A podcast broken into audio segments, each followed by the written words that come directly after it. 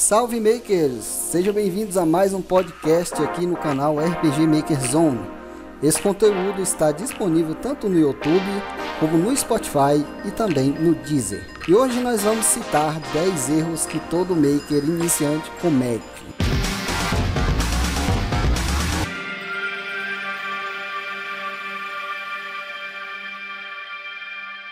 Antes de começar, para quem está no YouTube, o vídeo no fundo aí é um gameplay de mais um dos meus projetinhos de estudo que se chama Battle Fusion. Mas você pode ignorar o vídeo e aproveitar somente um áudio, até porque isso aqui é um podcast. E o meu convidado ilustre de hoje é o Murilo Maker. Se apresenta aí para nós. E aí pessoal, tudo bem? Murilo Maker aqui e essa intro tá parecendo familiar, né? Com algum youtuber, mas beleza. Bom, É, tô muito honrado de estar aqui, o Ludo me convidou, então vamos lá, vamos arregaçar a galera aí com seus erros e tentar mostrar alguma coisa de útil, né, para ajudar vocês. Beleza, antes de dar início, eu preciso informar que essa lista a seguir são 10 supostos erros que eu e alguns colegas makers bolamos aí. Mas que eu não sou dono da verdade, né? Então você não se sinta obrigado a concordar, nem obrigado a mudar algo que você estiver fazendo no seu projeto só por causa da nossa opinião, tá bom? Que sirva para refletir e fazer pensar sobre cada um desses aspectos. E o erro número 1 um é criar um mega game revolucionário e não um pequeno game de estudo no início. E quem vai começar falando é o Murilo. Vamos lá, pessoal. Uh, criar um mega game revolucionário, né? Entre como é aspas. que é, entre aspas, como é que seria isso? Normalmente a pessoa ela costuma chegar, né, por exemplo, muito por questão de hype, né, na engine. Estamos falando de RPG Maker aqui especificamente, mas qualquer parte de engine de game dev chega lá, poxa, eu vou criar um jogo, eu vou criar um projeto que não sei o que, e acaba se encontrando naquela situação. Eu tenho tantas ideias, eu quero colocar isso, isso, eu acho que isso aqui vai ficar muito bom, isso aqui vai ficar decente, etc. Só que é o seguinte, normalmente às vezes a pessoa não tem nem noção ainda de como começar, né? Tipo, ela nem estudou o que é necessário para ter um bom início, o primeiro passo ainda no seu projeto. Entende? Ela não tem noção de nada, ela não tem nem o, a história toda criada ainda, mas já quer colocar alguma coisa para frente, alguma coisa sinistra pra frente, já quer ser um Kojima da vida, né, basicamente. e, cara, não é assim que funciona, né? Não é assim que funciona. De fato, nós temos que ter um estudo do início, temos que ver como é que vamos trabalhar ponto a ponto nos nossos projetos. Eu acho que, uh, ah, para começar muito bem, seria, primeiramente, estudando aí as ferramentas que você uh, vai ter em mãos, seja a engine, sejam qualquer outros programas que você for mexer para questão de design, né, ou então composição musical, tudo que você for trabalhar no seu projeto, domine né, essas ferramentas e tente se aprimorar também nas suas habilidades para colocar em prática dentro dessas ferramentas. E aí sim você pode começar a pensar como é que começa ali, né? Normalmente o pessoal começa pela história, né, Ludo? Mas sei lá, isso aí é, é mais a pessoa ter realmente um bom empenho a aprender e já ter algo concreto dentro para trabalhar no seu projeto, entendeu? Basicamente é isso. E aí só então você começa um estudo básico ali, né? Aquela história básica e você vai treinando, você vai praticando, você vai vendo que vai ter muita coisa que vai dar errado, outras coisas que vão dar certo. Pegue o que vai, pegue o que dê certo, né? Use o que deu errado para aprender e você vai seguindo, né? Mas nada de começar com projetão, né? E mais ideias assim de, de Kojima, cara, vai, vai com calma, né? E segue a vida. Isso aí. Quando eu coloquei aí mega game revolucionário foi, mais, foi entre aspas, né? É claro que uhum. a pessoa que está começando, ela não vai dizer que está criando mega game e tal, mas aí você vê que a pessoa começou tem uma semana. Antes dela testar o que ela consegue fazer no momento, ela já determina que vai ter sistema de dia e noite, vai ter não sei o que online, vai ter 1250 classes, vai Meu Deus. Né, vai ter um sistema disso, sistema daquilo. Ele quer fazer tudo que um game profissional leva 10 anos, 5 anos, 3 anos para fazer. Uhum. Com uma equipe gigante, né? Até mil pessoas. Né? Então, Exatamente. este erro número um, a gente corrige da seguinte forma: tenta fazer um projeto pequeno no estudo, no, no começo, né? Quando você está começando, até é primeiro projeto, segundo e tal. O Felipe do Café Gamer, ele, ele tá com um projeto um pouco grande, eu acho que é grande, mas ele deu uma parada, fez o mesmo que eu fiz, né? Ele deu uma parada, ele tá dando uma parada para estudar. Uhum. E ele tá pretendendo usar as férias dele para criar um, projeto pequeno. Este projeto eu até joguei um desse tipo, esqueci o nome dele, que era de terror. E tá o gameplay aí no canal e eu gostei muito. Você tem assim os poucos mapas, você tem 15 minutos, eu acho, para escapar. É tipo um game de suspense, meio terror, assim, meio escuro. E é isso, 15 minutos acaba o game. Mas aí você erra e tal, aí volta e acaba dando uma horinha. Quando você domina, você consegue até terminar o jogo em 15 minutos, 10 minutos, certo? Então, esse é um tipo de jogo bem legal para começar. Que aí você vai ver como funciona o começo, como funciona o, o meio, como funciona o feedback das pessoas, como funciona a finalização, a distribuição, né? E tudo que vem depois disso aí. Então, eu recomendo fazer um pequeno game de estudo no início. Além, é claro, de estudar engine, que a gente vai ver em outro erro aí. Tem outro erro que inclui isso aí também. Então, Exato. Vamos para o erro número 2. Floresta quadrada. Meu Deus. E eu já vou falando aqui, né? Uma vez vai ser o Murilo que começa, outra vez vai ser eu aqui. Então, uma das coisas que eu avalio, né? Quando eu vejo alguns mapas iniciantes, quem tá começando, é claro que eu não vou lá é, zoar o mapa e tal, porque a pessoa tá uhum. começando e ninguém nasce sabendo, né? Mas aqui a gente já comenta aqui, você já fica sabendo. A natureza, ela é totalmente irregular. Então, quando você fizer uma floresta, então umas árvores ali e tal, que não seja numa cidade, é claro, na cidade a pessoa pode plantar elas enfileiradinhas e tal, até que vai. Agora, numa floresta lá abandonada, você não põe três, quatro árvores em fila, você já vai estar tá deixando uma visão assim meio que padronizada e aí fica feia a floresta, né? E eu já vi floresta assim que tem uma estradinha no meio completamente reta, um tile de largura e o resto é tudo árvore, enfileiradinha uma do lado da outra. Bom, eu já havia comentado muito isso no meu canal lá sobre essa questão de deixar tudo muito linear. Cara, isso é um problema é seríssimo. A pessoa não costuma perceber isso. Né? Principalmente, eu não preciso nem falar nessa questão de, de floresta, de vegetação, que realmente. Só interrompendo, é, que não seja só floresta, né? A gente falando sobre todo o resto padronizado, você pode falar também. Sim, sim, montanhas, por exemplo, entendeu? Isso não são coisas que nós, os seres humanos, criamos, são coisas da natureza mesmo, então elas não vão ficar tudo alinhadinhas, certinhas, né? Uma, uma enfileirada na outra. Eu já havia comentado sobre essa questão de linearidade no canal e a pessoa, a pessoa normalmente tem muitos problemas com isso, né? Então como o Ludo já falou, deixar árvores muito enfileiradas, um, um chão de estrada totalmente muito grande para a direita, depois desce do nada e deixa retão para baixo e chega na cidade. Eu já peguei muito projeto também para jogar que era assim. Então, não tem muito o que falar aqui, né? Eu acho que essa questão é muito mais questão de prática mesmo, né? Vocês podem ter vários outros jogos aí como exemplo.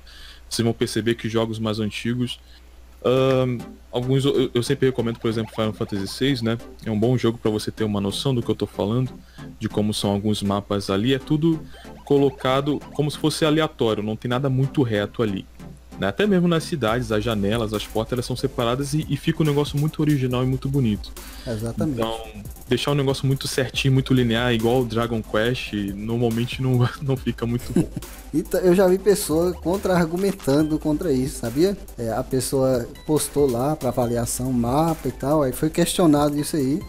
E alguém comentou exatamente o que você falou. A natureza, ela é irregular, ela não vai ser quadradinha foi justamente uma montanha e eu vi a audácia de uma pessoa postar uma imagem de uma raríssima montanha que é mais ou menos quadrada para poder justificar. Meu Deus do céu. uma imagem real ali. Eu nem sei se aquilo existe. Gente. eu não pesquisei para ver, mas usou isso aí como argumento. E achei legal comentar aqui, né? Então, a menos que faça todo o sentido aí ser quadrada, um e um milhão, mas para quem tá jogando ali vai ficar uma visão mais bonita, né? Até mais profissional se você deixar um pouco mais irregular. Se vocês quiserem uma experiência mais real com isso, eu recomendo que vocês peguem os primeiros Dragon Quests, né, uma série de RPG, e depois comecem a pegar Dragon Quests mais uh, que foram feitos depois, uh, mais precisamente o 6 e o 7. Vocês vão entender do que, que estamos falando. Né? O negócio fica muito mais natural, por assim dizer, lá pra frente, do que aquela linearidade que tinha no início da série né, do Dragon Quest. Né, alguns games aí do Nintendo 8 bits eles eram muito limitados. Sim, sim. Mas se você observar ali, fica bonitinho. A menos que você queira fazer um jogo no estilo 8 bits, com aquela limitação de tela, se eu não me engano, que era é, 320 pixels de largura, que era o máximo. Aí você tinha que organizar tudo ali. Para fazer sentido, é, você não tinha como é, deixar irregular, para ficar mais realista. Né? Uhum. Você tinha o compromisso a missão de fazer sentido aos olhos do jogador, com poucos pixels. Aí pode até contar, fica bonitinho. Aqueles jogos são bonitinhos do jeito que eles, que eles são ali. Eu não considero eles ruins. Mas aí a pessoa pega o MV, que já tem uma resolução de 816 pixels de largura. Uhum. Ainda usa um script que deixa o negócio lá com 1080 e resolve fazer a coisa quadrada porque o, o game lá de 320 tinha né? Não faz sentido. Meu Deus, exatamente. Beleza, então vamos para o erro número 3. Eu sou ruim em tudo, mas eu sou ótimo em roteiro. Esse aí sou eu. Eu já vi Ó, muito olha... essa frase. olha só, isso aí foi eu a adolescência toda. É o que começo, né? Esse aí, gente, meu Deus do céu, isso aqui é um problema muito sério. Eu acho que pela mentalidade fértil de que alguns adolescentes, algumas crianças acham que tem, falam, ai, vou criar um jogo assim assado, vai ser bem diferentinho. É, olha só, um roteiro, gente, não é assim, você, ai caramba, eu tive uma ideia que é super diferente de todas as outras ideias que você já viu em animes, ou então em filmes, etc.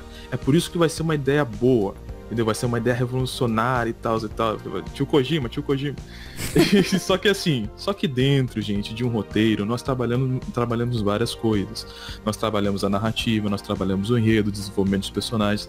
Então a questão é como você vai uh, ficar dentro dessa área. E mais, tipo, essa questão de eu sou ruim em tudo se a gente estiver falando realmente do que é o foco aqui normalmente, de que é de que são pessoas criando jogos normalmente sozinhas, praticamente sozinhas, desenvolvedores indies, esse negócio de eu sou ruim em tudo, mas sou ótimo roteiro, não, não vai colar muito, cara. Ou você aprende a fazer, ou você arruma gente para fazer para você, pagando, ou sei lá, Exatamente. Com, algum, com algum acordo. E, e, vai ser isso. Ou aprende ou você paga. É alguma das, das duas coisas. né? Então, é, é isso, basicamente. Sabe qual é o problema nessa frase toda? É porque hum. uma maioria acha que os elementos para se criar um jogo, né? Dentre eles, o roteiro é o mais fácil. Uhum. Por ser texto, por ser uma coisa que de fato sai da memória, da cabeça, né? E aí ele compara. Criar gráficos é difícil. Criar sistemas, programar um jogo e tal, a parte sonora é difícil. Mas o roteiro é fácil, é só imaginar ali. Eu imaginei aqui, a minha história tá perfeita. Toda história que a gente cria, aqui eu crio, aqui o Murilo cria, vai ser a coisa mais linda aos olhos dele, vai ser a coisa mais surpreendente, você vai se emocionar ali. E provavelmente, se outra pessoa ver, né?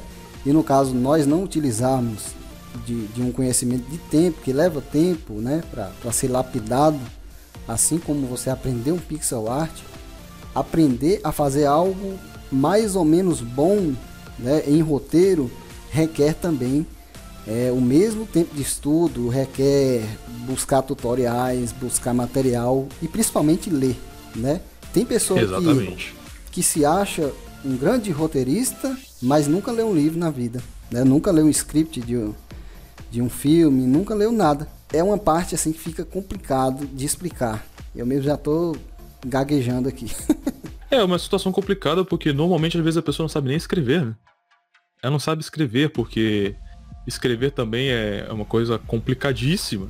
Né? Então, normalmente, quando vem uma questão de ah, eu sei fazer roteiro, é, tem isso que o Ludo falou sobre a questão de ler, porque nós temos um problema, que é um problema geral aqui no país onde a gente vive, que as pessoas normalmente elas não leem. Digo, elas até leem, mas o que elas leem são normalmente um bando de um monte de lixo. Então, se quando a pessoa pega, por exemplo, alguma literatura, por exemplo, uma literatura boa, tipo alguma literatura de Lima Barreto, né, que escreveu um livro aqui que eu estou lendo que é muito bom, que eu recomendo, Recordações do Escrivão Isaías Caminha. Cara, você vai perceber que ele consegue colocar uma narrativa tão boa que ele te prende do início ao fim da história. Então, assim, isso, isso foi. Ele sabe escrever muito bem. E isso não foi criado da noite pro dia. O cara, ele sabe Exato. todas as técnicas para fazer isso. Ele, ele domina a arte da literatura. Então, assim, você chegar e falar que, ah, eu sou um ótimo roteiro, poxa, acho que realmente tem de ver, tem de rever, né? Se você é realmente bom em roteiro, porque dentro do roteiro há muitos detalhes, muitas coisas ali a serem trabalhadas mesmo. Entendeu? Tanto é que tem faculdade propriamente para isso, entendeu? Faculdade para você é, de linguista ou essas coisas, entendeu? Para você se aperfeiçoar, porque é algo com muito detalhe muito complicado. E é o que normalmente nós vemos é alguém que só tem uma imaginação fértil tentando falar que é bom nisso, né? Normalmente, às vezes, até fugindo, né? de vez em quando até fugindo das outras coisas só para tentar falar, olha, eu tenho um ótimo roteiro, entra no grupo que faz o resto para mim, né, que eu foco no roteiro. Exatamente. Às vezes até a pessoa até tem uma boa ideia, mas ela não vai conseguir passar para o papel, não vai conseguir fazer uma boa história narrativa e uns diálogos que passe isso de uma maneira que vai ser agradável para a pessoa. Pode se tornar uma história simplesmente ruim. Exatamente. Te interrompi aqui, você ia falar alguma coisa? Não, é essa questão mesmo de, de ler, né? Que nem você falou, ler realmente boas obras. Ou já que é um livro de, de fantasia, né? De, de ficção, é um projeto de fantasia e ficção normalmente, né? Uh, eu acho que normalmente a gente tem que ler coisas lá de fora, porque o Brasil é meio ruim com ficção. Acho, normalmente, sim, sim. pelo que eu estava pesquisando, pelo que eu estava pesquisando, a gente não é muito bom com ficção, não. Né? E nossa literatura também está meio morta. É. Mas existem. A cultura lá fora é muito rica na questão de ficção. Né? O Japão e Estados Unidos e etc. Então tentar consumir coisas boas. Né? E já que é jogo também, né, nessa questão de roteiro, estudar a, estudar a história de outros jogos também. Né? Se você está criando RPG na RPG Maker, que, eu, que provavelmente deve ser, né? Uh, procurar RPGs né, de épocas de PS1, de PS2, ver o que, que foi bem feito. Não sou sonista não, tá? recomendo PS1 PS2 que é só que eu joguei. Mas é tem outros jogos também, né? É, não entendi. É, várias séries aí, Dragon Quest, Final Fantasy, Tales of, e cada um, cada um deles tem uma coisa muito especial. Que tal, por exemplo, juntar né, alguma coisa que cada um tem e tentar criar uma coisa própria? Entendeu? Tem que ter ideias assim, cara. Então é, é uma coisa complicada, entendeu? Chega lá, eu sei fazer roteiro, mas muitas vezes não sabe nem escrever. E a única coisa que jogou para ter uma, uma, inspiração foi Candy Crush. ah, meu Deus. Aí, compli... Aí complica, pô. Aí complica. Erro número 4. Vamos direto pro número 4 formar a equipe sem ter um projeto ou mostrar empenho. E já explicando o que significa esse erro, porque às vezes a pessoa também não sabe. Ninguém nasce sabendo e algum desses erros aí, e todos esses erros aí podem ser cometidos por simplesmente a pessoa que ainda não ouviu falar sobre isso. Então, geralmente a pessoa vai ali é, numa rede social, em algum local, não sei se você concorda, é, hum. para formar equipe. Né? Mas RPG Maker, assim, voltando um pouco ao erro número 3, eu sou ruim em tudo, mas sou ótimo em roteiro. No RPG Maker não tem essa desculpa, né? A gente sabe que o RPG Maker dá tudo para você pronto. Exato. E o Ian Fly também. Exatamente. Né? Então, você tem coisas, a maioria das coisas, a maioria não, tudo ali você clica num botão e tá feito. Você não precisa programar nada. Você vai na internet, você quer fazer tal coisa, você vai, usa as palavras-chave, pesquisa o plugin que faz isso e você coloca ali já era, já está rodando. Né? Então não tem essa de, de, Não é a mesma coisa de trabalhar no, numa Unity, você tem que estudar uma linguagem do zero, tem que fazer o gráfico do zero, o som do zero, ou tem que ficar comprando, pagando pessoas. Certo? Então, formar uma equipe, aí a pessoa chega e fala: Eu tenho um grande projeto e quero formar uma equipe, preciso de 5 sprites, 10 criador de música, dois scripter e tal. E ali, a única coisa que tem ali é um texto. Ele falando isso Ai, aí. Ele não apresenta o projeto, não apresenta a proposta que ele tem, né? Ele não uhum. mostra que ele está trabalhando, ele fala, eu faço isso, eu vou fazer isso, mas ele não mostra que ele fez. E aí a gente tem visto muita gente reclamando, só posta e depois posta reclamando, ah, vocês não, não cooperam não, e tal. Teve um caso aí anteriormente nas redes sociais, mas melhor nem comentar. Né? Vejo também as pessoas reclamando no grupo do Zap e tal, falar, poxa, ninguém quer equipe e tal. Mas é porque cada um que está ali, ele está envolvido ali com seu sonho e precisa de, para ele participar de uma equipe, precisa é, de motivos fortes para fazer, dar uma paradinha no projeto dele lá, no que ele quer fazer para integrar a sua equipe. Por exemplo, você mostrar uma imagem do projeto, né?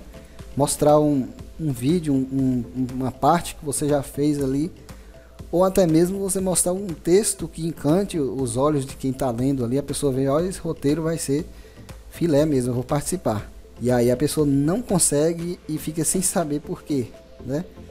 É até uhum. fica parecendo que ninguém gosta de trabalhar em equipe no RPG Maker. Eu mesmo não conheço muitas equipes. Eu não conheço nenhuma, eu já ouvi falar, mas conhecer mesmo eu não conheço nenhuma. E você? Acho que, acho que Ângelos Asas de Anoitecer tinha equipe, né? Chegou a ter o. Eita, e foi uma no equipe lá. fundo do baú aí, hein?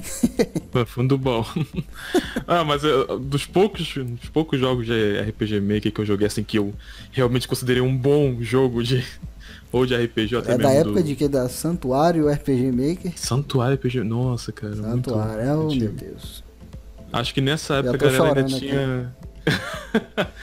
Mundo RPG Maker, né? Comecei é... ali, eu comecei no Santuário. levando patada do, do à toa. Ah, ah você é retardado. Lá, antigamente não tinha isso não. Igual a gente é, não, meu querido, vai, você errou aqui e tal, mas você acertou isso aqui, mas deixa eu te dar uma crítica aqui com todo amor e tal. Não, a ator, é. chegava, dava uma tapaça na cara e falava, tá, você é um idiota, isso aqui tá errado, isso não é desse jeito não, tu é retardado, desiste. Ai meu Deus. Exatamente. Eu acho que assim, essa questão de formar equipe, primeiramente a, a, tem que ver o que, que essa pessoa tá buscando. Então, saber se primeiramente o projeto dela é comercial ou não e deixar isso claro para as pessoas que ele está querendo recrutar. Depois que as pessoas tiverem conhecimento disso, por exemplo, ah, não é comercial, a gente só quer tentar fazer um projeto assim mesmo, gratuito para a galera, disponibilizar em alguns sites e tudo mais, aí beleza. Há de se, há de se ver né, se a pessoa de fato, assim como o Ludo falou, ela está se esforçando para isso. Não é deixar um texto ali e falar, ó, oh, eu tenho isso aqui, a gente vai trabalhar em cima disso. Não. É, é realmente pegar, entendeu? Ó, as áreas que eu domino, por exemplo, eu eu sei, eu sou bom em compor músicas, entendeu? Consigo compor, toco teclado e consigo criar algumas músicas para os jogos. E eu, eu tenho um roteiro base aqui, entendeu? E eu também posso ir trabalhando ali na criação das cenas com os eventos já, já é alguma coisa. Aí pode entrar outra pessoa que ajude nas artes, né? E, e vai juntando ali. Mas tem de mostrar alguma coisa, tem de mostrar que você está realmente interessado. Pô, você é o próprio criador, cara. Você que tem que mostrar interesse. Exato. Entendeu? Exato. A outra pessoa vendo que você está super empenhado naquilo que você está propondo, ela falando, caramba, eu posso tirar alguma coisa desse projeto, eu posso aprender alguma coisa com esse projeto e ele pode valer a pena para mim de alguma forma. Pode ser uma boa experiência entendeu? Sem falar que o projeto pode até crescer, dependendo do que acontecer, né? quem sabe do futuro, e ficar até muito bom, mas ah, isso parte muito, vai partir muito ah, da proposta aí de quem está querendo formar a equipe inicialmente. Exatamente, bem colocado. Então é isso aí, mostrar empenho. É, eu preciso é, mencionar um, um, outro comentário que eu vi de uma pessoa procurando a equipe, que uhum. Ele também não tinha nada, não mostrava empenho nenhum e tal, mas tinha uma sinceridade. Ele postou mais ou menos assim, que ele estava iniciando, né, já, já sabia algumas coisas, estava procurando amigos para montarem um projeto juntos, do zero, e que ele não tinha feito nada ainda e que a coisa era simplesmente assim. Né? Não ia ser é ele comandando para o sonho dele ser realizado, é, enquanto outras pessoas trabalham para o sonho dele ser realizado. Ele queria mesmo é, iniciar ali um grupo para eles lá mesmo eles decidirem juntar o sonho de todo mundo e fazer. Então, ao menos a sinceridade foi total. Então, se você não sabe ainda, é, não tem um projeto ainda feito, não tem nada a apresentar, demonstre o máximo de humildade e sinceridade que ao menos chama a atenção das pessoas. Erro número 5. Usar uma quantidade excessiva de plugins sem ler todas as instruções de uso ou sem ter pelo menos uma lógica ou motivo para eles estarem ali. Murilo. Eita caramba, mas isso aqui é uma delícia. Isso aqui é uma delícia, até porque num projeto que eu estou trabalhando, né, a gente, a gente tá com esse problema, né? Espero que o meu chefe não esteja ouvindo. Mas, mas a gente tá com esse probleminha. Muitos, muitas, muitas questões de. Muitos plugins jogados ali, né? E, tipo, por mais que ele tenha tido a ideia, né? Falou, poxa, eu preciso disso, vou colocar o plug acho que juntou tanto plug que chegou uma hora que deu até bug, né? Deu alguns erros. Por quê? Porque plugins normalmente costumam. Eu falo plugins, tá, Ludo, por favor. Tranquilo. não se incomode, não. Eu sou baiano. Porque plugins normalmente. Tranquilo. Normalmente plugins trabalham muito com questão de prioridade. Então você vai colocando um plugin ali, outro ali, outro aqui, outro aqui, e você vai ainda fazendo uma mistureba. Coloca plugin do Ianfly, coloca plugin do Mog Hunter, coloca plugin de fulano, de ciclano. E o que, que, acontece? Você tem um conflito ali sinistro, né? E acaba tendo até algum erro, pode até um, bugar o seu projeto mesmo, perder o projeto se bobear. Eu acho difícil, mas pode até acontecer mesmo. Porque, tipo, o nego atolou 130 plug, plugins ali, velho. Já vi mais. 130 plugins ali de, de maneira desnecessária. Eu, eu acho que plugins, né? Tipo, isso não, não há necessidade disso. Não há necessidade. Ah, poxa, eu achei esse plug aqui, esse plug é legal, eu vou colocar no meu projeto. Não, não é assim que funciona. Se você ver uma necessidade de colocar no seu projeto e ver que dá para trabalhar de uma maneira decente com um plugin, você aí sim você coloca. Não é você chegar ali e, poxa, tem um plugin aqui de mensagem que ele faz uma mensagem ser personalizada. Porém, tipo, para deixar realmente algo decente, mais original, você tem que estudar um pouquinho o plugin, né? Como já foi comentado aqui, tem aqui as instruções de uso e tal, para saber como é que ele funciona. E para deixar algo mais separado. Porque, por exemplo, é, eu, eu, vejo muito desses problemas em vários jogos de RPG Maker. A galera coloca uns plugins lá e ela não mexe em nada. Por exemplo, se é um plug de HUD, é um plug de HUD, é um plug de HUD que fica na parte inferior esquerda da tela e já vem com aquele picture pa padrão do Mog Hunter, Ei. ela deixa lá no jogo lá, velho. Isso que me mata. Tipo, como é que pode isso? Tipo, a, nada, a cor da HUD, a transparência. A transparência tá lá, a transparência veio em 90. Tipo, ele não quer mudar para 25, deixar quer deixar algo único, diferente. Não, ele quer deixar a mesma coisa.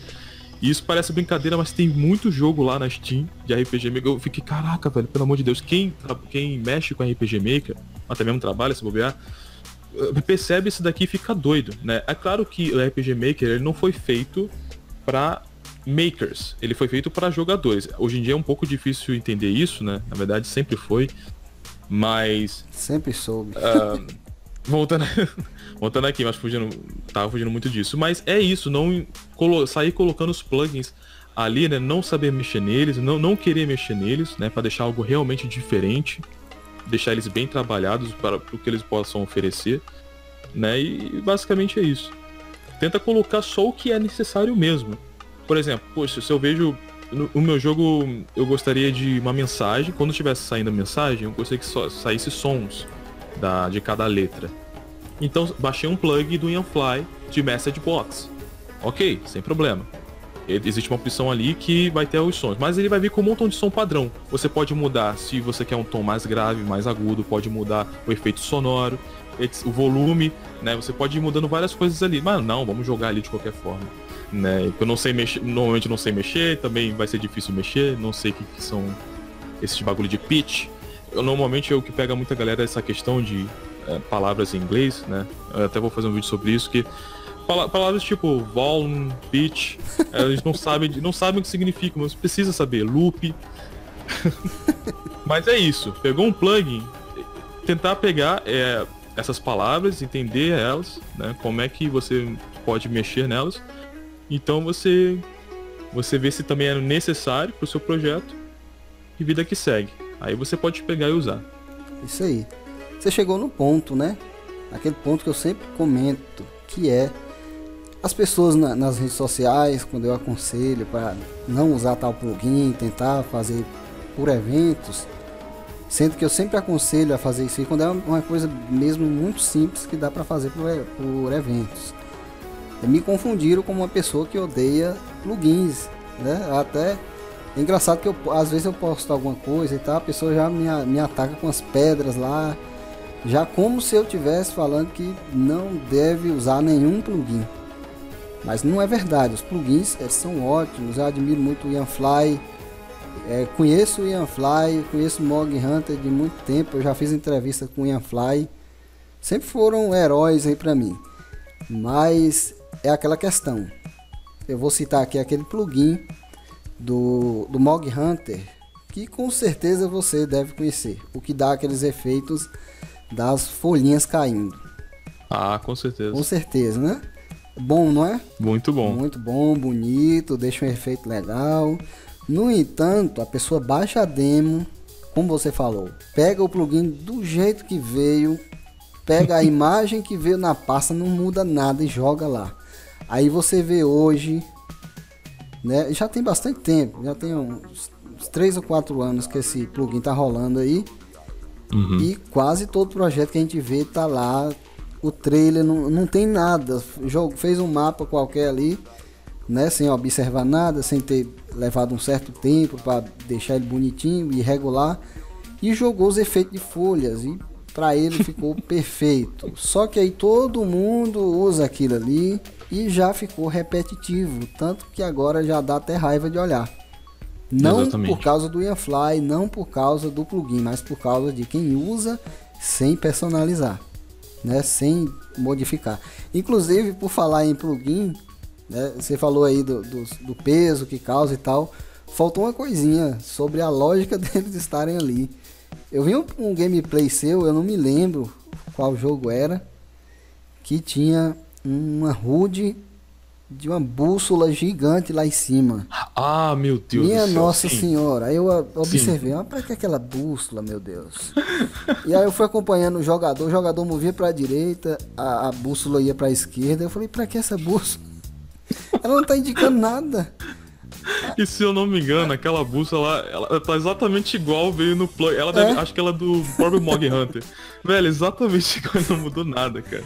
Aí acho que tinha um lugar lá que você clicava e falava siga para tal lugar e você ia seguindo, mas a bússola tava apontando para outro lugar. tipo, só botou ali mesmo pra ficar legal por cima. Por motivo Não, nenhum. Acabou confundindo. pois é. Entende a situação? Tipo, um negócio que era para me ajudar, um plug que era pra me ajudar, acabou me confundindo. Vai ia pra um lugar, mas na verdade era para outro. Eu tô lembrando que você tava num, num corredor, um corredor enorme. Só tinha ah, tá. um, Eu um acho que é o que começa na. E mesmo assim, quando você se movia, a bússola girava não sei quantos graus. Como? Sim, Como sim. assim? Nossa, velho. Cara, não faz sentido nenhum. É, um colega mandou um, um jogo para eu testar aqui. Eu desencriptei ele, abri para poder ajudar uma pessoa que queria fazer um jogo e queria saber qual era o plugin que estava usando ali. Aí uhum. eu abri, né, o, o o criador disponibilizou a chave para quem quisesse desencriptar. Né, os jogos de, de MV só desencripta quem tiver a chave de encriptação. Aí abri e quando eu fui olhar os plugins, meu amigo, sem brincadeira nenhuma, eu acho que eu tenho até o print aqui ainda, 300 plugins. Meu Deus. E aí o, o jogo era assim, aquele padrão que você começa na cama e o personagem pula da cama. E aí, para você dar um passo, a tela começava a travar, meu amigo. tava dando uns dois frames por segundo, mais ou menos. Aqui. Nossa. E olha que tem placa de vídeo e tudo mais aqui. Tudo plugin. Muito plugin acaba causando incompatibilidade entre eles. Então, para não estender mais, erro número 6. Perder muito tempo criando a logo do jogo, o nome do jogo, o nome da empresa fictícia, o logo dessa empresa fictícia, ao invés de trabalhar no projeto. Então, eu falo de exemplos que eu vejo no cotidiano, no, no Facebook. Eu tô todos os dias eu tô no Facebook, eu entro lá nos grupos de RPG Maker de propósito para ver se tem alguma dúvida, tento ajudar lá o máximo que eu puder dentro do tempo que eu tenho livre. E o que eu vejo, eu sempre anoto os problemas, até ter uma margem de, de maioria para poder fazer vídeos. É assim que eu bolo meus vídeos.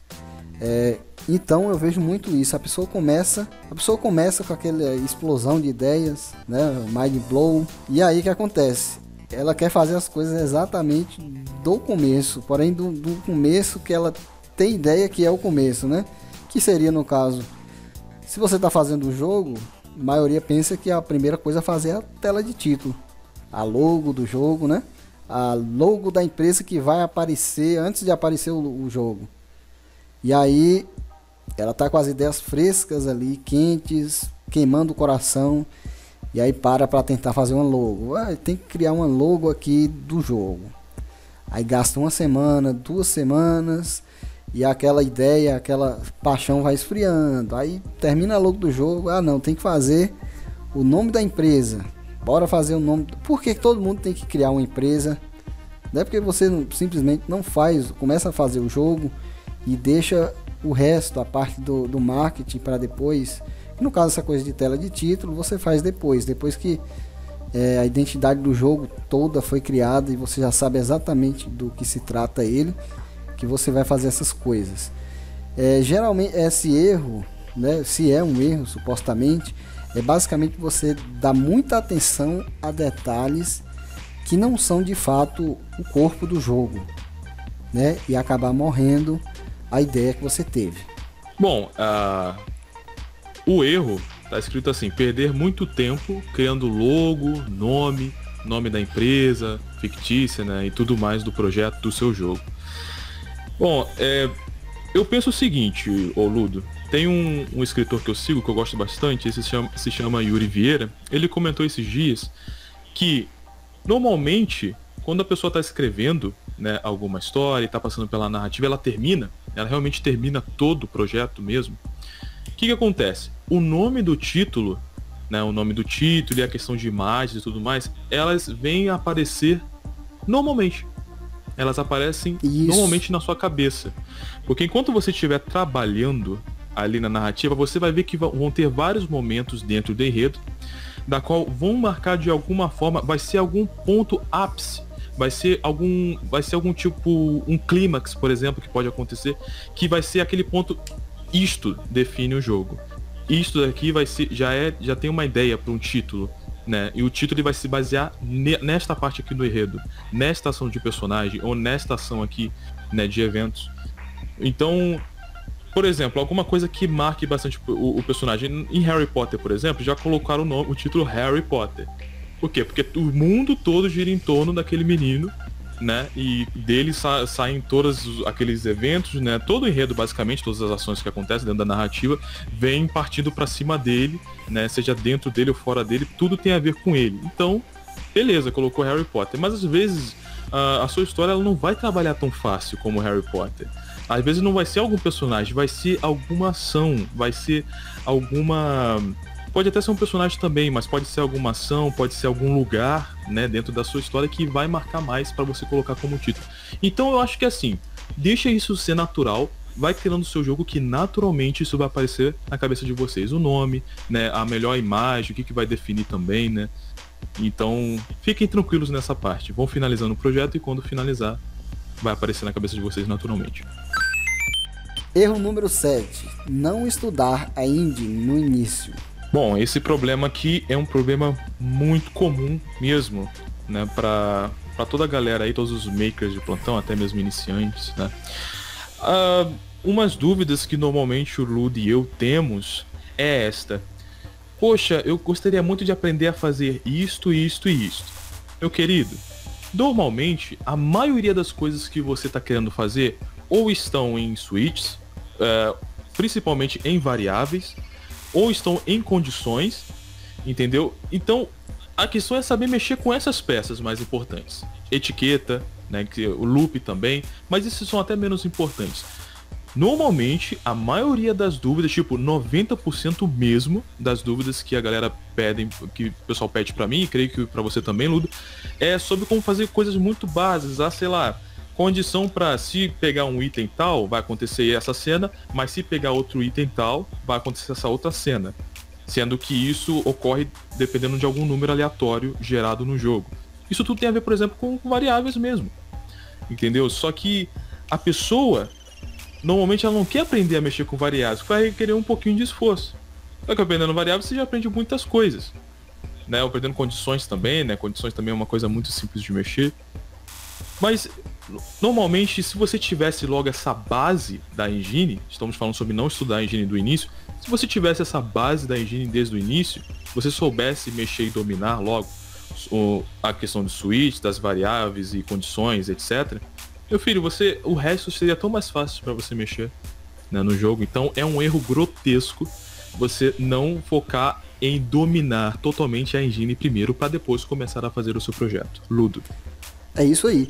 É, eu acho que o texto, o texto desse erro, eu me expressei mal, porque eu nem ia chegar nessa parte de variáveis e switches, né? A gente sabe que a pessoa para poder mexer com isso, ela precisa pelo menos de de uma ajuda externa, um tutorial tal, ler alguma coisa, né? Mas eu me referia uhum. mesmo a estudar a engine, abrir ela. Tem gente que não faz isso. Maioria. Abre engine, clica em cada botão ali, cada opçãozinha dos eventos. Nossa, isso aí é tão divertido, sem, sem compromisso, sem fazer projeto, sem nada. Abre e vai testando e testa o jogo rodando com cada opçãozinha que isso é tão divertido, você aprende a fazer coisas, muita coisa, né? Já dá para fazer muita coisa, já dá até para fazer mais ou menos um jogo aí, um joguinho legal, um jogo simples, só de você abrir, clicando e vendo o que cada coisinha faz. É, como ele estava falando aí agora, como o Murilo falou, né, 90% das dúvidas que chegam são coisas que você resolve simplesmente indo lá e clicando em os botõezinhos. Né? Mas eu vou além praticamente 100% das dúvidas, tirando a parte de variáveis, suítes, essa coisa um pouquinho mais complicada, quase 100% das dúvidas, das dúvidas é, a resposta é vai ali na página, na aba 3 e clica no botão tal. Geralmente é isso. Né? Então é um erro a pessoa trabalhar com a ferramenta sem saber as coisas que tem na ferramenta. Não precisa ter medo, você não vai tem pessoa que pensa que vai explodir, que vai causar um erro no programa irreparável. Não vai. Pode fazer o que você quiser, experimentar cada coisa, cada opção. E outra coisa, é, o RPG Maker VX Ace e o MV, eu não sei se o 2003 e o XP tem, mas deve ter. Ele tem um arquivo de ajuda que fica no menu, é, no último menu do programa, você clica, vai lá em ajuda, ele abre uma página ou um PDF, alguma coisa e tem escrito o que cada coisinha, a explicação de cada coisinha ali. Inclusive tem exemplos, tem imagens, é como se fosse um tutorial feito pela própria empresa que fez. Né? E a versão traduzida tem, tem esse arquivo traduzido. As versões piratas aí também tem traduzido piratamente. então tem que fazer isso aí. Tem que, se você está começando agora e você nunca fez, você tem que abrir o programa e testar um por um dos botões, o que, que eles fazem. É, você tem que também dar uma olhada no arquivo de ajuda, no help file. Ah, eu achava que o problema era um, é, é algo ainda pior né? É algo ainda pior, como o Lildo já mencionou, porque é a falta de curiosidade para você mexer na engine que você acabou de comprar, meu filho. É a pressa, a pressa para poder fazer o projeto e terminar e ficar famoso e ter um monte de gata em volta que impede a pessoa de fazer isso. Rapaz, isso é tipo uma coisa absurda. Eu, quando tive o primeiro acesso, meu primeiro contato com a RPG Maker XP, né? Foi ele o primeiro. Cara, para mim aquilo dali era uma coisa magnífica. Eu tive que mexer de cabo a rabo em cada detalhe né, e futucar em fóruns, etc, para saber o que cada coisa fazia. E mais ou menos em duas semanas eu já sabia mexer em quase tudo. Pois é, e isso é divertido, não é chato, não é ruim, não é? Uhum. Então, assim, é, cara, isso aqui é interface, né? Acho que se você tivesse escrito ali interface, é, é. eu teria até entendido eu que não era algo mais, mais pra dentro. Não, mas beleza. É questão de interface, gente. É interface da engine. Isso aqui é, você vai ficar explorando, né, com a sua curiosidade ali, caramba, o que, que isso faz? O que, que isso aqui faz? Ah, poxa, eu acho que se você não tem um pouco de curiosidade pra cutucar ali para mexer para ver o que cada coisa faz, sinceramente eu não sei para onde, pra onde você vai, mas ok.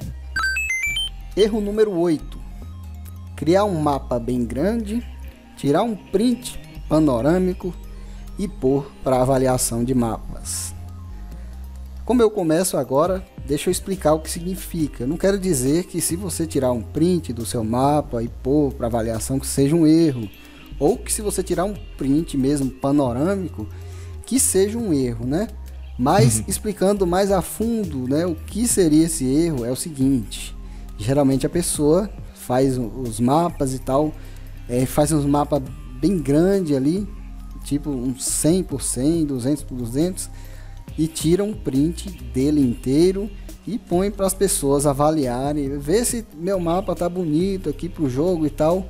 E essa avaliação, ela não serve para o jogo, porque o jogo é visto, o mapa é visto pela a tela, né? Pelo close ali no tamanho real pelo, que, uhum. a, pelo que dá para ver na tela. Então, uma avaliação de mapa correta seria se desse para tirar um print em tamanho real que não fosse de, de uma panorâmica tão grande para a pessoa dar para ver mais ou menos o que o jogador vai ver. Até porque tem mapas muito ruins. Eu até já fiz um, um vídeo tempos atrás sobre isso, olhando mapas na visão panorâmica, quando você vê tudo reduzido, tudo pequenininho ali, com aquele monte de coisa, parece lindo. Aí você aproxima ali para ver a visão do jogador ali perto de uma casa tá aquela coisa feia, quadrada e tal, mais mal feita. Então, uma, se você quer uma avaliação se o mapa tá bonito panoramicamente, beleza. Se você quer uma avaliação para ver se o mapa vai ficar bonito no jogo, que é o que importa, né? Para mim o que importa é dentro do jogo. Então, de preferência, se você não souber fazer de outro jeito, tire print do jogo rodando, tire vários prints, várias partes do mapa, pronto, põe para avaliação. Que aí sim a pessoa vai dizer, vai poder avaliar mesmo no jogo, que é o que interessa. Outra coisa também, né, que você pode chegar a fazer, eu acho que todo mundo tem pelo menos aqui 4 de, de memória RAM no PC e pelo menos um dual core de processador, então vocês podem gravar um vídeo também. Hoje em dia é muito fácil gravar um vídeo, existem vários tipos de gravadores. Ok, é melhor, então né? fica até mais fácil. Isso, fica melhor. Você vai andando com o personagem no mapa. Fica até mesmo, a, a pessoa fica até tendo uma noção, poxa, o personagem ali no meio do cenário combinou e tal. Fica melhor pro pessoal avaliar. Entendeu? Não só o plugin do Mog Hunter. E o plugin do Mog As folhinhas caindo do Mog Hunter, etc. Ainda tem várias maneiras. Tem um, tem um, uh, tem um plugin também do. Eu acho que é do Ianfly.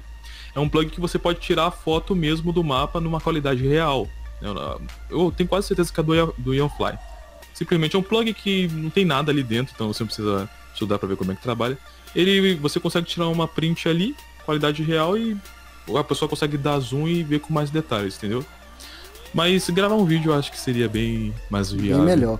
Afinal, esse plugin eu acho que não ajuda muito, porque ele vai tirar um, um, uma imagem do tamanho real ali, mas se a pessoa postar aquela imagem, o Facebook ela reduz para 30% da qualidade. Aí complica. E aí não adianta, a pessoa vai sempre ver Facebook, WhatsApp, qualquer rede social faz isso. Né? Uhum. Mas também não adianta, porque de qualquer forma, se a pessoa pegar a imagem, ela vai ter que ver no zoom que o monitor dela permite, o celular ou o monitor do PC.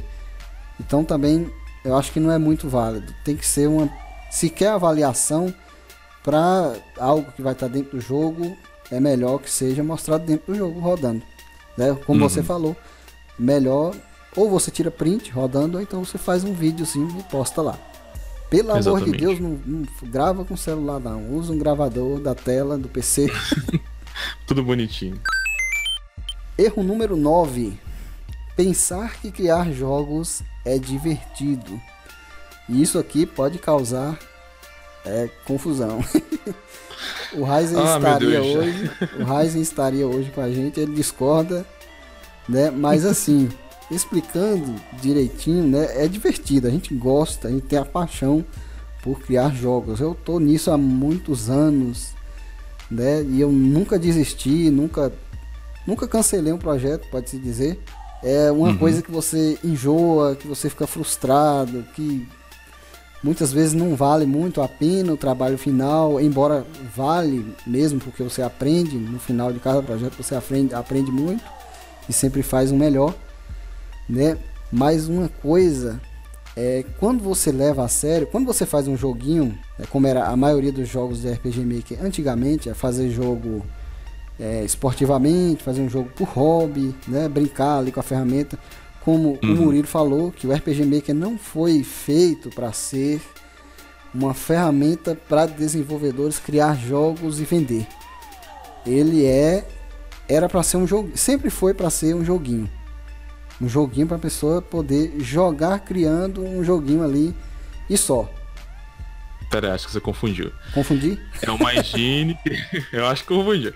É uma engine, né, não criada para outros makers, mas sim para jogadores. Como assim? É, é uma engine, por assim, exemplo. Para que é... o jogador possa criar um jogo com sua experiência de jogador e não de, de criador, assim? Quando você cria um jogo, o seu jogo está de destinado a jogadores, entendeu? E não a makers. Então, eu acho que a galera ah, tem entendi, muito... entendi, entendi, entendi, entendi. então, é isso aí. Isso eu concordo, concordo. Eu não faço jogo para makers, para outras pessoas que fazem jogos. Eu faço para uhum. o público que a gente tem que almejar é o público que vai jogar. Mas eu acrescento essa parte. O RPG Maker não foi feito pensando em pessoa criar um jogo e vender ele, como se fosse uma uhum. Unity e tal. Ele foi sim feito para a gente pode fazer e eles até nessa versão MV e tal, VXZ eles já focam um pouquinho nisso aí. Mas ainda continua aquele caráter de que o RPG Maker é um jogo, ele é um jogo de computador. Né? Até hum. se você observar, é, as versões de RPG Maker que a gente pode fazer isso, vender, usar como um desenvolvedor, são poucas.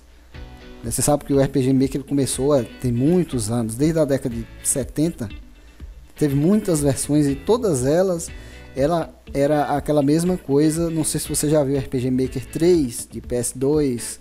RPG Maker no, de, Sim, já usei, console, já usei já. De console, uhum. ele é um joguinho. Ele é um jogo para você jogar, para você uhum. brincar ali e só. Não tem perspectiva nenhuma de você se tornar um desenvolvedor e tal. Depois é que veio essa coisa e tal, que foi começar a, a gente poder fazer isso aí. Mas ele ainda mantém muito dessa parte de que é um joguinho. Tanto que a versão uhum. do, do, PS4 tá aí, né? Ele é um é, joguinho. exatamente. ele é a mesma coisa do MV, porém ele é um joguinho. E o MV aqui a gente usa para desenvolver. Não estou dizendo que a engine não tem capacidade de fazer um bom jogo. Tem sim. É, a capacidade, na verdade, ela não tem. Quem tem é a pessoa que vai criar. Pode criar Exato. um ótimo jogo. Então, voltando à questão, pensar que criar jogos é divertido se você cria para hobby, ele pode até ser.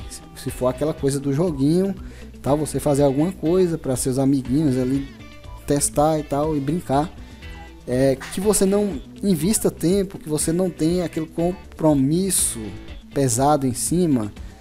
Né? Agora, quando você se propõe a, a fazer um jogo comercial, você precisa pensar que você vai ter que dedicar horas, tirar é, é, tempo da sua família para poder trabalhar, é, vai ter que também investir dinheiro, né? vai ter com as contas de, de onde você vai apostar, Play Store, Steam, material que você vai comprar, sonoro, gráfico e tal, você tem que incluir isso tudo nas contas. E quando começa a virar uma profissão, ele começa a ficar chato. Você sabe que tem que trabalhar todos os dias e você tem um compromisso com as pessoas que deram feedback, que estão esperando o seu jogo e que você às vezes até lançou uma demo, é, lançou um early access, você prometeu tal coisa, já recebeu feedback e tal e você precisa cumprir, né? Você deu uhum. até data de lançamento e aí chega aquele dia que todo mundo sai para ir no shopping ali comemorar uma coisa e você precisa cumprir o seu horário, né? Sua namorada Exatamente. quer sair, você ir, hoje, eita, hoje que eu ia trabalhar no projeto, lá vem você, você não pode. quando é uma obrigação, a obrigação não, quando é uma coisa que você tem um compromisso sério, você não pode chegar e falar, não vou fazer essa merda não. Você não pode. né? É por isso que muito projeto morre, porque no início você está animado, motivado, mas depois, como você não tem o compromisso, né? Você não tem ninguém na sua cola, não tem dinheiro investido, não tem nada. Você fala que se, se dane essa merda aí. Eu vou fazer isso não, eu vou pro Facebook. Exato, exato. Né? então é nesse momento que criar jogos não é divertido. Se você quiser seguir uma profissão, tem que saber que temos momentos porque a gente ama, né? Tem aqueles momentos que a gente acha divertido, mas nem sempre é. Às vezes é um compromisso que você tem que dar sangue, tem que se dedicar, tem que perder coisas para poder investir aí. Uhum. Você, não, não estamos descartando aqui né, a possibilidade de você uh, criar jogos comerciais. Existem jogos comerciais muito bons no RPG Maker, tipo Yominique, ou então To The Moon, que é muito conhecido aí com a galera, ou Mori. Só que assim, esses projetos, eles não estão ali, né?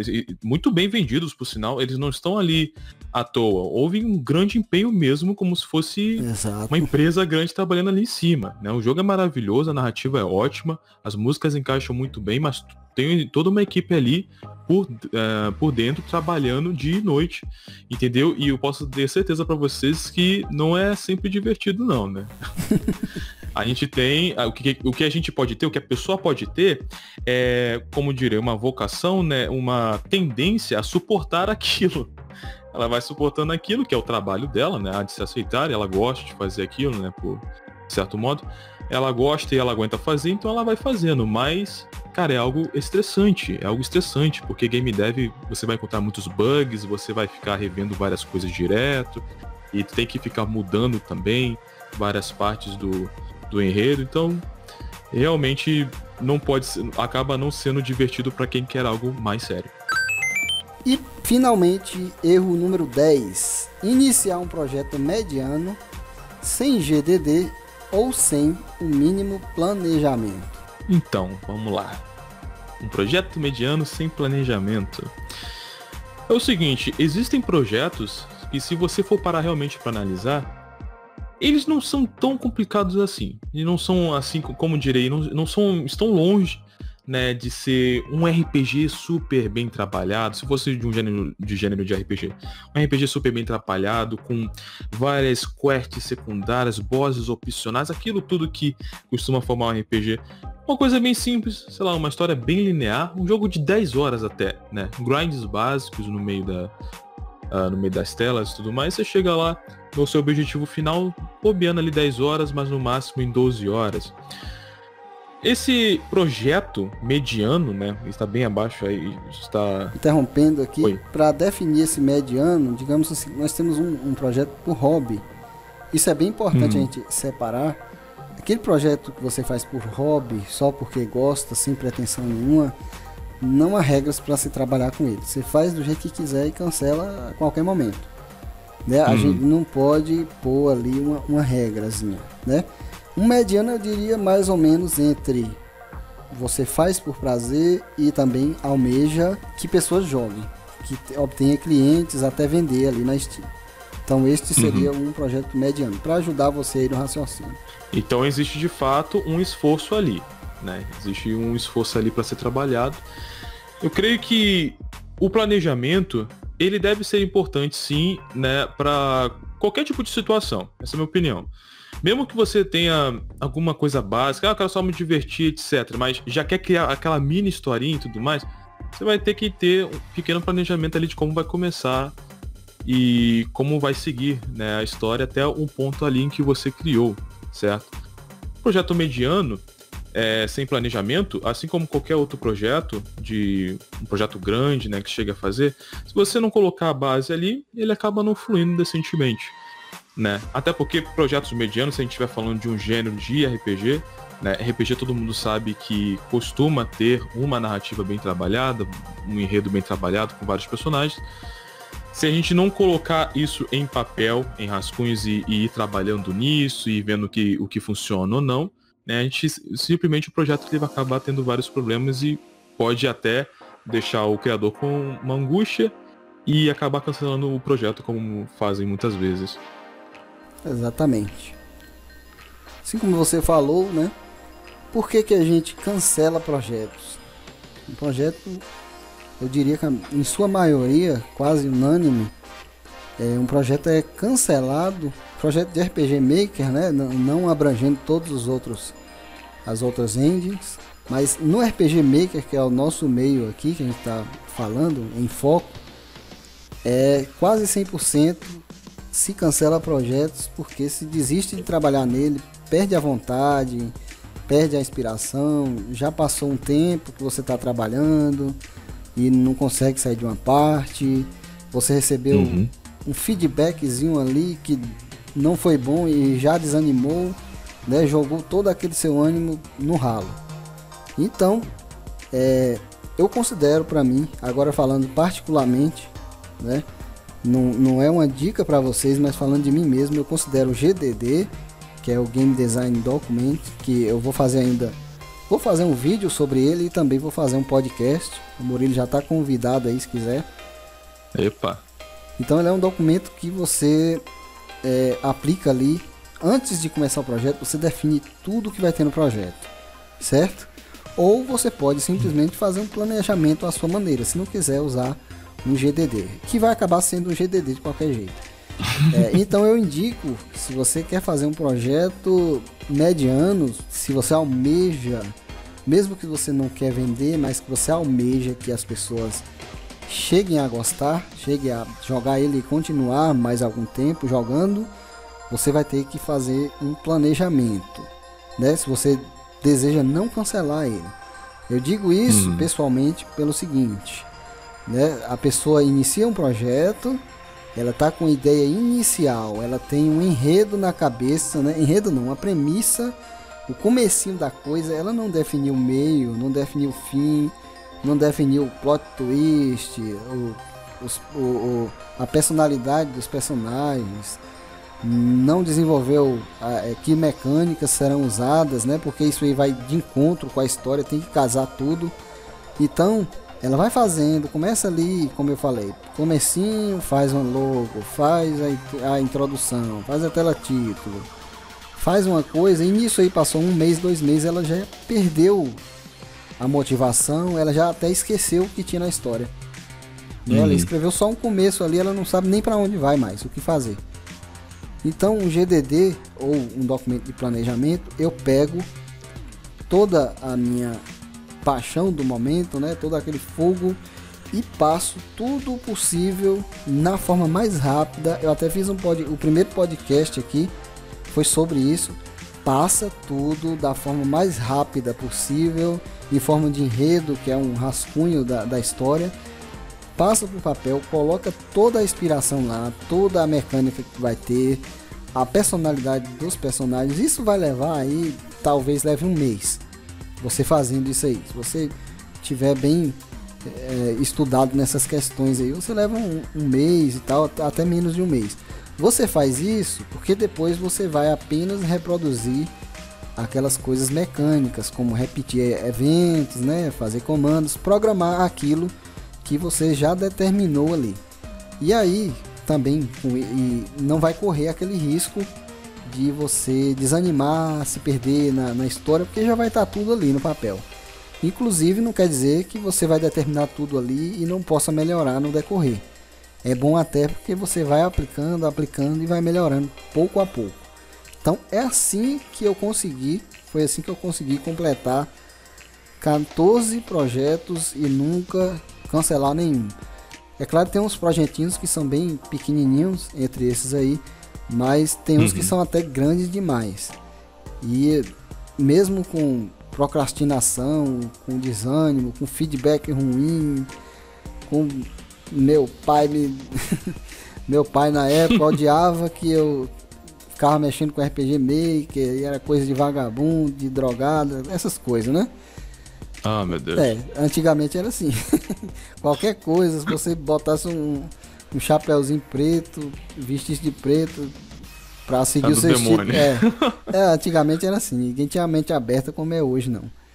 Uhum. Então, mesmo com tudo isso aí, eu completei, graças ao planejamento que eu fazia, né? Que nunca me perdia, eu nunca perdia a emoção. Eu voltava ali, lia toda a história, tava toda ali, acendia aquela chama de novo. Então, fica aí a dica também. É, alguém pode falar, ah, mas eu sei que você cancelou aquele Desgaia aí, viu? eu cancelei o, o projeto Desgaia de 2013, mas porque é assim, eu sou fã de Desgaia desde que saiu, 2003 por aí. Saiu para Play 2 e nunca saiu para PC, nada de Desgaia. O universo de Desgaia é gigante, tinha vários jogos e nunca tinha saído. Eu falei, pô, eu vou fazer essa parada e vou apresentar para as pessoas.